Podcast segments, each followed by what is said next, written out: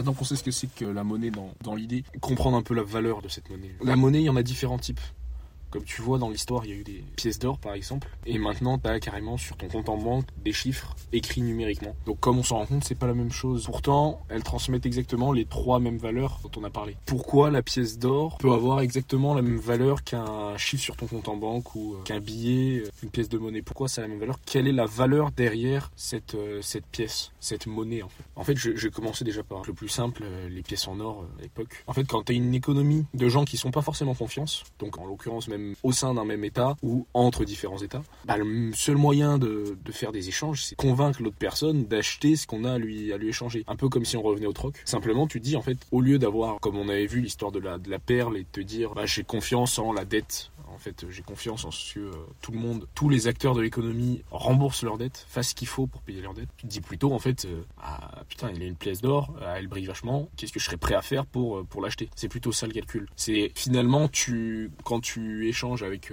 avec ces, monnaies-là, tu échanges à parité, en fait, la valeur de la pièce, c'est exactement ce qu'elle peut acheter. La valeur intrinsèque, c'est ce qu'on appelle intrinsèque, hein, Qu'est-ce que tu fais si tu fonds la pièce d'or et que t'en fais, t'en vends l'or directement sans mettre, le nom écrit dessus C'est change à la parité quasiment avec sa valeur totale. Donc valeur totale égale valeur intrinsèque ou quasiment. Et ensuite on arrive à un monde, comment on passe en fait à un monde où la valeur intrinsèque vaut zéro. Euh, un chiffre sur ton compte en banque ça vaut zéro. C'est, en tout cas ça tend vers zéro. C'est pas le, coût de l'électricité qui peut vraiment compter.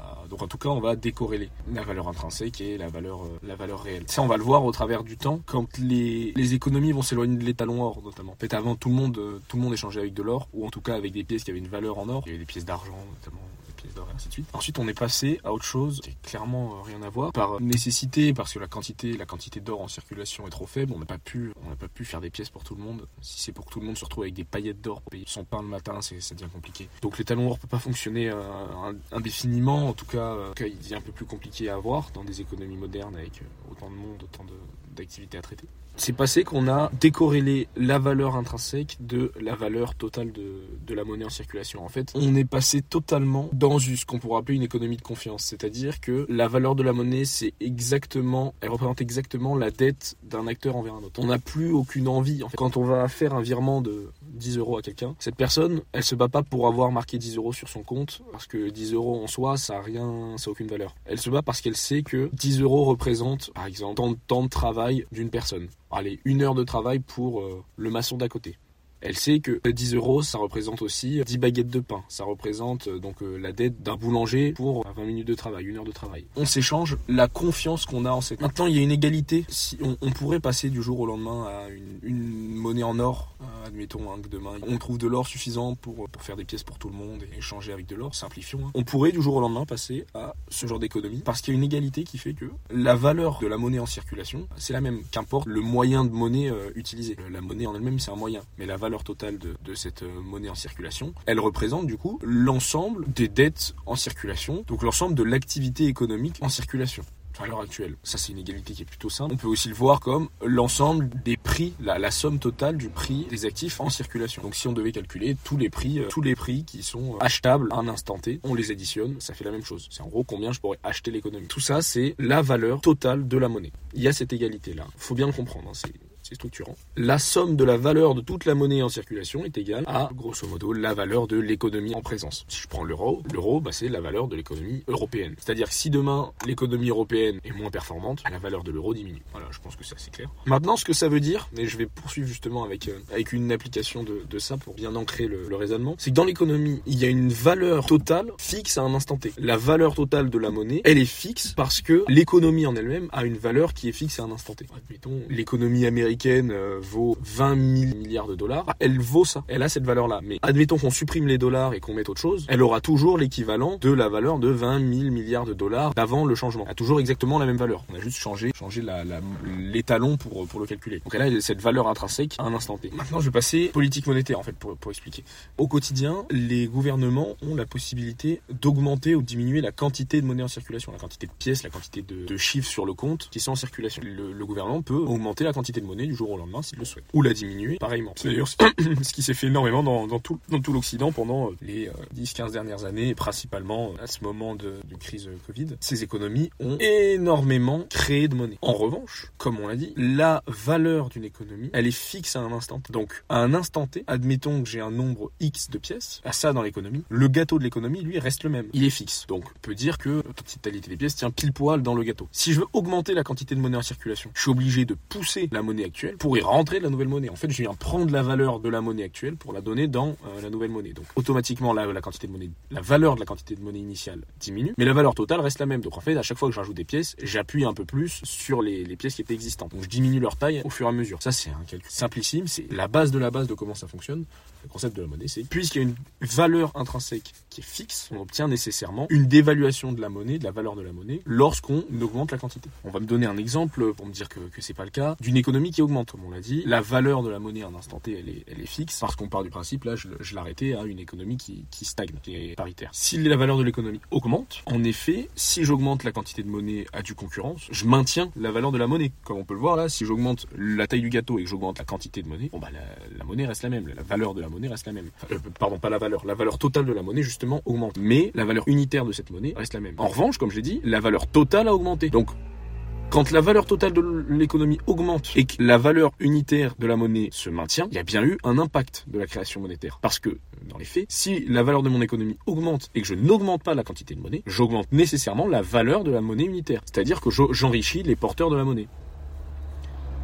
Ah, admettons que dans l'économie euh, française, on est en francs, tous les Français ont 1000 francs. S'ils sont plus productifs du jour au lendemain, ils se mettent à mieux travailler. La valeur de leur économie augmente. Si je laisse la même quantité de monnaie, la valeur de leurs 1000 francs va augmenter. Si en revanche, j'augmente la quantité de monnaie de 200 francs par personne à tout le monde, et que c'est exactement, ça correspond exactement, je me retrouve à avoir une parité. Les gens peuvent acheter exactement la même chose avec 1000 avant qu'avec 1200 maintenant. En revanche, le vrai problème, c'est que si j'ai augmenté la quantité de monnaie, j'ai pas donné à tous les porteurs de la monnaie une quantité, donc l'équivalent des 200 euh, des 200 francs à chacun et surtout répartis à parité en fait en, fonction. S'il y en a un qui a 2000, il est censé non pas gagner 200 mais 400 pour être à même à, même euh, même pouvoir d'achat. Donc en fait, la création de monnaie, la création monétaire, c'est un prélèvement direct de la valeur dans la poche des porteurs de la monnaie. Celui qui va bénéficier de la création monétaire prend directement la valeur de cette monnaie dans la poche de tous les porteurs de la monnaie à du concurrence de ce qu'il possède. Quelqu'un qui est extrêmement riche, il va perdre 10% de la monnaie qu'il porte, il payera pour 10% de ce qu'il possède. Donc lui, s'il est extrêmement riche et qu'il a une quantité folle de francs, en l'occurrence, la valeur de ces francs va diminuer, euh, admettons, de 10%, donc euh, de plusieurs millions de francs. S'il est, s'il est multimillionnaire en francs, il va perdre plusieurs millions de francs de cette dévaluation pour les donner à la personne qui vient de bénéficier de, cette création monétaire. Voilà. Et même j'ai la situation inverse, admettons que,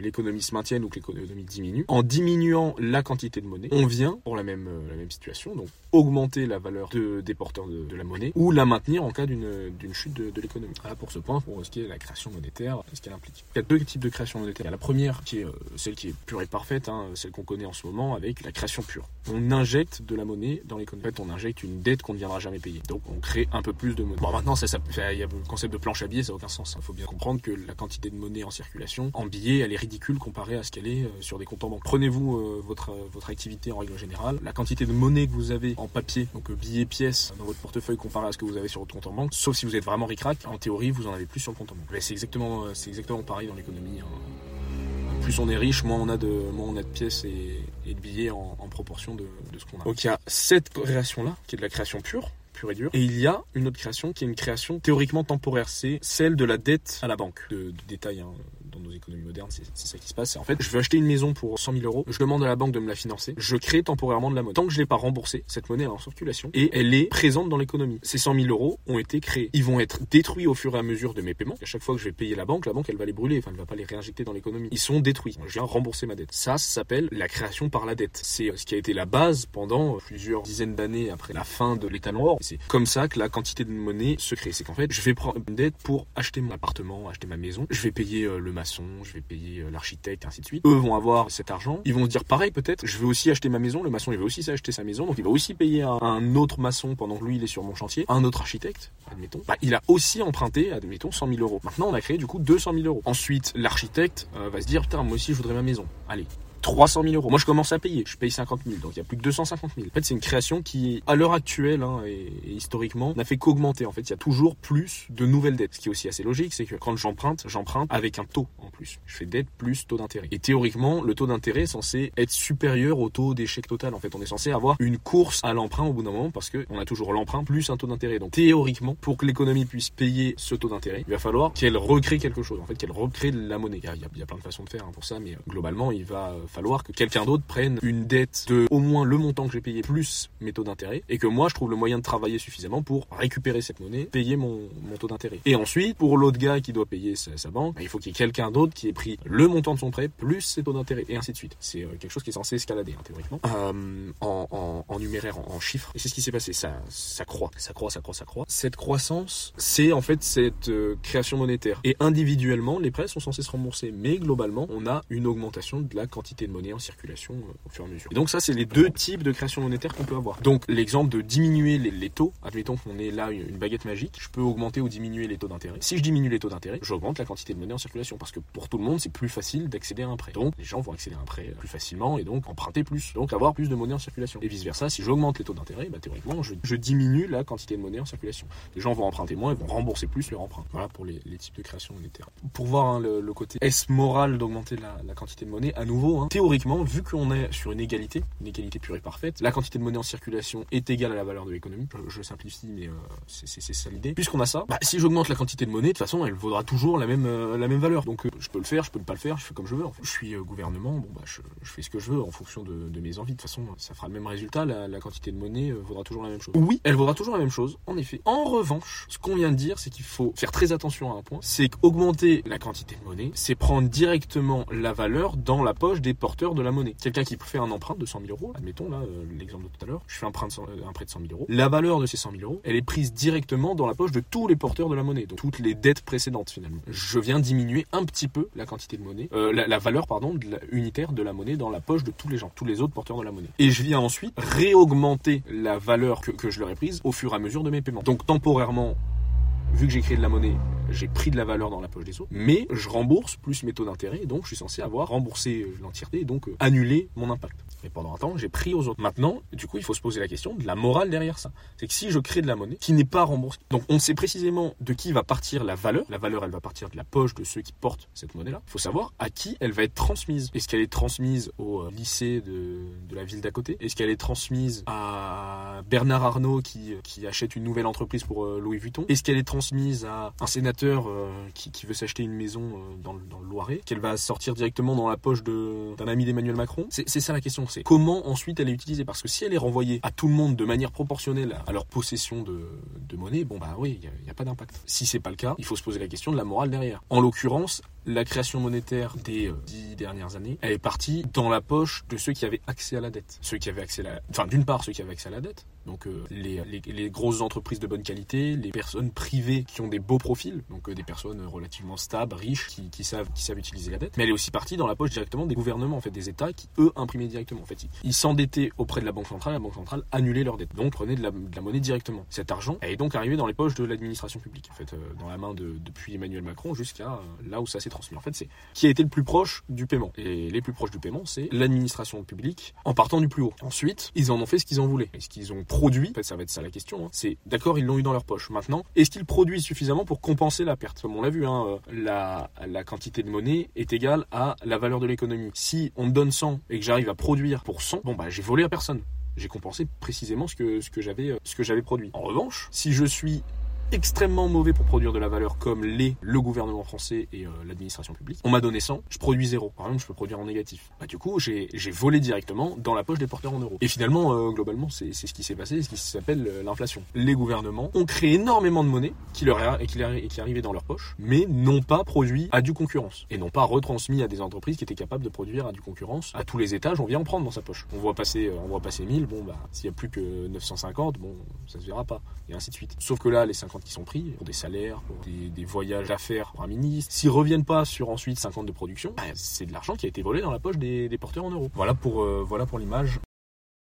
Bon, comme vous pouvez l'entendre, euh, le son n'est plus le même. Le son de l'épisode a été enregistré euh, dans une Twingo au bord de la route. je pense que vous avez pu l'entendre. Bon, ce message en tout cas pour vous dire merci d'avoir écouté. N'hésitez pas à mettre des commentaires, afficher, euh, afficher votre avis, me donner quelques, quelques retours sur la vidéo, ce que vous avez pu aimer, pas aimer, si vous avez compris, des sujets que vous n'avez pas compris dans, dans, le point, sujets que vous voulez qu'on aborde plus tard. Mais vraiment, c'est plutôt très important parce que sinon, j'ai aucun retour. Euh, je ne saurais pas orienter, euh, orienter pour que ce soit plus clair. Le but, c'est que vous ayez du savoir, que ce soit le plus accessible possible. Donc, n'hésitez pas ça me fera très plaisir et surtout je vais, pouvoir améliorer le, contenu suivant. Voilà. Bon, cet enregistrement est fait en intérieur, toujours sur un téléphone, donc euh, la qualité sera pas forcément bonne et sera surtout pas la même. J'espère que ça ira en tout cas. Voilà. Bon, merci beaucoup en tout cas, au revoir.